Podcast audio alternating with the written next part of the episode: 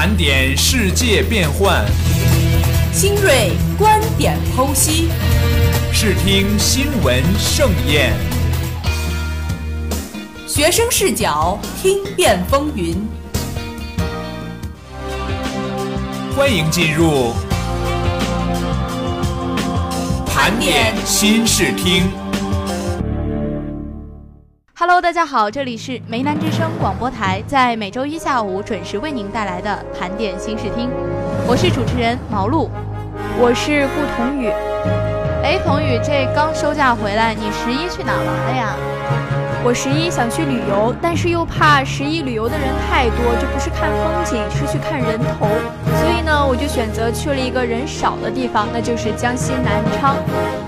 哎，的确是，我觉得这个黄金周吧，人多车堵，哎，这些游客还真是比较热情哈。就说咱们今年这十一黄金周双节合璧，为咱们祖国庆生花样翻新，出境游、自驾游、回乡游，国民出游的打开方式呢就更加多样化了。当然呢，与明月相辉映的灯光秀，为祖国打 call 双击六六六。当十一遇上最美中秋月，国民为祖国庆生的花样翻新了。十月一号晚呢，从北京的央视新址到合肥的天鹅湖畔，从上海外滩到广州小蛮腰，三十多个城市地标建筑同时摄影，厉害了我的国！辉煌中国灯光秀，共同庆祝新中国成立六十八周年，为祖国母亲庆生。还有一个啊，就是和爱豆一起表白祖国，在微博、微信等新媒体舆论场内引发点赞热潮。TFBOYS、张靓颖等诸多当红歌星共同唱响“我爱你中国”，引来各路粉丝留言接力、评论、转发、点赞等数以万计，阅读量呢则是千万级。评论区内和爱豆一起表白中国，疯狂打 call，双击六六六蔚然成风。哎，童宇啊，现在不是都说咱们是自媒体时代嘛？每个人呢都能够在网络上发表自己的意见见解。说到这个啊，那我可是有话说了。还有网民呢自发传播一些许多外国人合唱的《我爱你中国》的短视频，拍摄的场景呢有限，画面的清晰度呢也不高，但并不妨碍该视频被网友评论转发。也许正是因为生活化的拍摄场景，让这类视频啊更接地气，更触动心灵。一些网民呢评价说，听得我热泪盈眶。说完了这个为祖国母亲庆生的热潮啊，那咱们接下来再来说说国民出境游的热潮吧。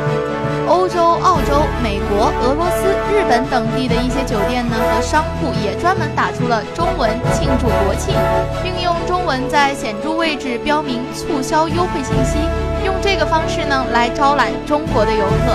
就说在咱们十一黄金周这期间啊，中国有超过了六百万的人次出境游，全国呢有数十万的境外商家专门为中国游客推出国庆支付宝价，中国游客呢也就只需要用支付宝付款即可享受优惠政策。其实啊，我们出游的方式呢还是多样化的。有的人呢选择带着家人出国自由行，有的人啊选择背上装备直奔名山大川，还有的人选择回乡游。有父母在的地方，就有最温馨的景致。但愿人长久，千里共婵娟。在这个牵扯着中秋乡愁的超级黄金周里，回乡团圆仍然是不变的期盼。说到出游啊，我倒是觉得国庆的车堵人多，出游呢就被调侃为只有两个景点，一个是人山，还有一个就是人海了。国家旅游局呢在国庆前也预计到，今年的超级黄金周国内旅游人数将达到七点一亿人次。那么我们十一也可谓是节前打车忙，头尾双高峰，亚洲最热，海峡有降温，自然风光虽好，度假乐园更热。这是飞猪和滴滴出行发布的十一避高峰指南。假期来临之前呢，各旅游平台呢便纷纷的利用用户出行大数据，告诉游客十一长假如何不扎堆。说到这个十一长假的交通问题啊，我觉得还真是令人堪忧。很多朋友在昨天要回来的时候呢，都买不上回学校的票。还有就是，可能你在市中心要打车回学校，也经常叫不到车。我觉得呢，即便交通情况是这样，那我们还是应该出去走走。不是有句话是这么说的吗？身体和灵魂总有一个要在路上。下面听一段好听的音乐，音乐过后我们继续盘点新视听。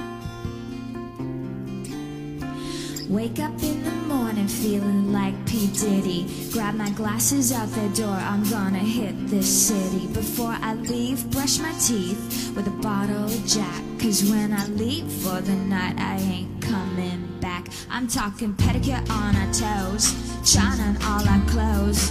Boys blowing up our phones. Drop top and playing our favorite CDs, pulling up to the party, trying to get a little bit tipsy. Oh, don't stop,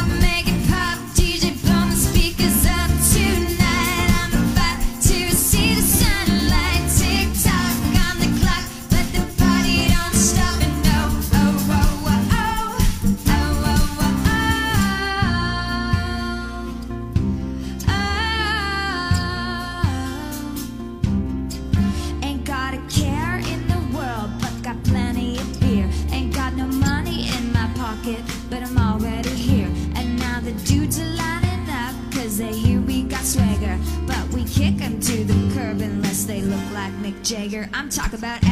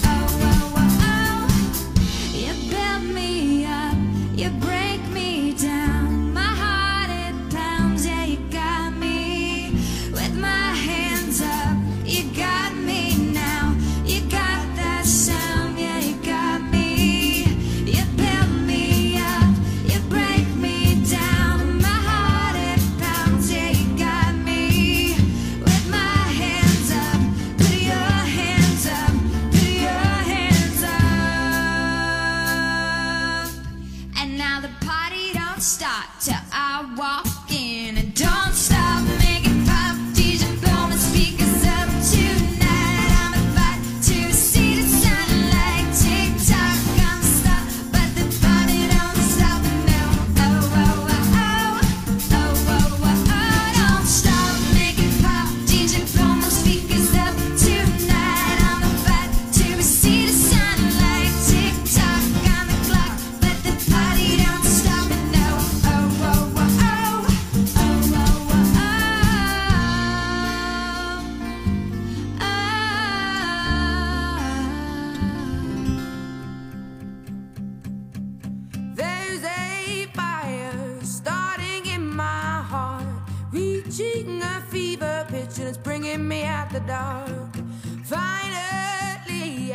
see you crystal clear. Go ahead and sell me out, and I'll lay your ship bare.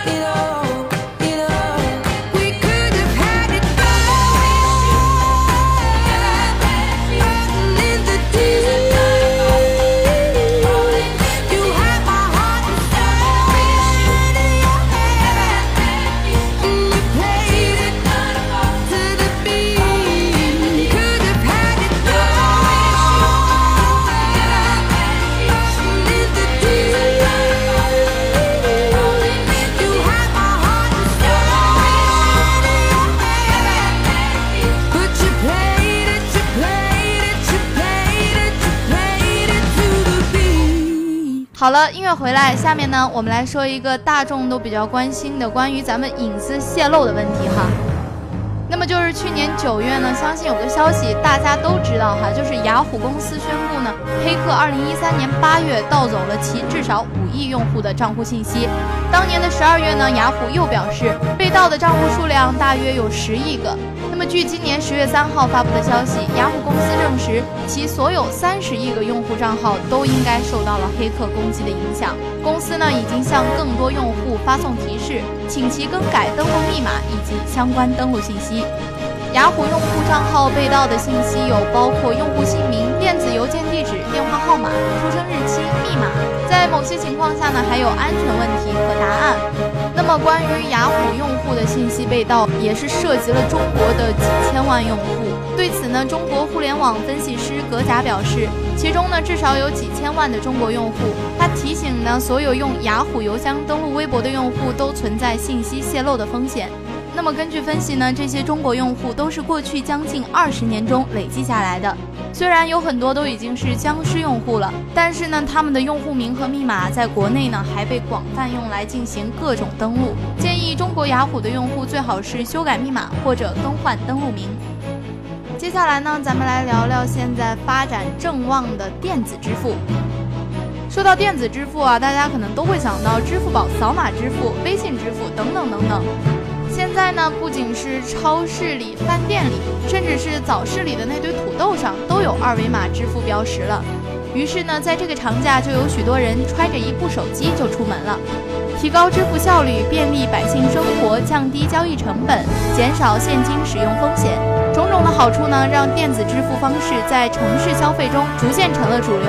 稳步发展电子支付，减少现金使用。我觉得呀，在互联网基础设施薄弱。普及率比较低的经济欠发达和边远地区呢，这样一股脑的推进电子支付，过度的去现金化，会增加这些地区经济活动的交易成本，让群众的利益受损。再比如说呢，就是有许多的老年人仍然习惯使用看得见、摸得着的现金，特别是在出行、购物、看病，一到结账时就看到个二维码，对老年人来说既不方便也不安全。我觉得呀，咱们国家呢幅员辽阔，地区的差异性比较大，城乡发展不均衡，消费支付的需求呢也多种多样的，应该尊重市场规律，保护各类消费者的选择权。那咱们发展电子支付呢，并不是要消灭现金，而是多一个选项。此外，最重要的就是要提高电子支付的安全性，这样才会让更多的群体融入到里面来，比如说咱们的老年人啊，以及一些青少年。不过呢，总体来说呢，电子支付还是便利了我们的生活，因为这样呢，就可以使我们有时候出门的时候不想带那么多东西，就可以只带一部手机就可以出门了。好了，那么本期的节目到这里就要跟大家说再见了。主持人毛路、顾同宇，编导萧霞，感谢您的收听，下期同一时间我们不见不散。世界风云际会，校园动态万千。以大学生的思维审视社会，以理工人的眼光看待校园，最独特的视角，最犀利的态度，更多精彩尽在盘点新视听。